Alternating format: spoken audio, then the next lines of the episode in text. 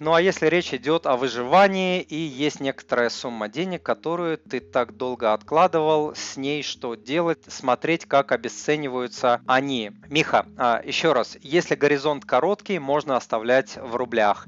Если сумма достаточно для вас крупная и вы не можете спать из-за того, что вы думаете, что там все обесценится, все пропадет, меняйте половину. Это вот классный прием. Когда не знаешь, что делать, разбивай свой риск на а, какую-то часть. Не знаешь на какую часть, меняй наполовину.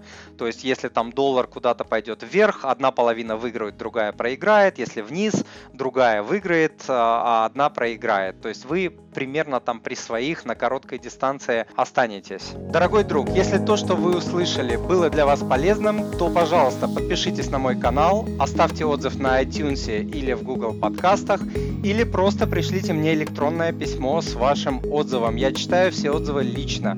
Заранее большое спасибо.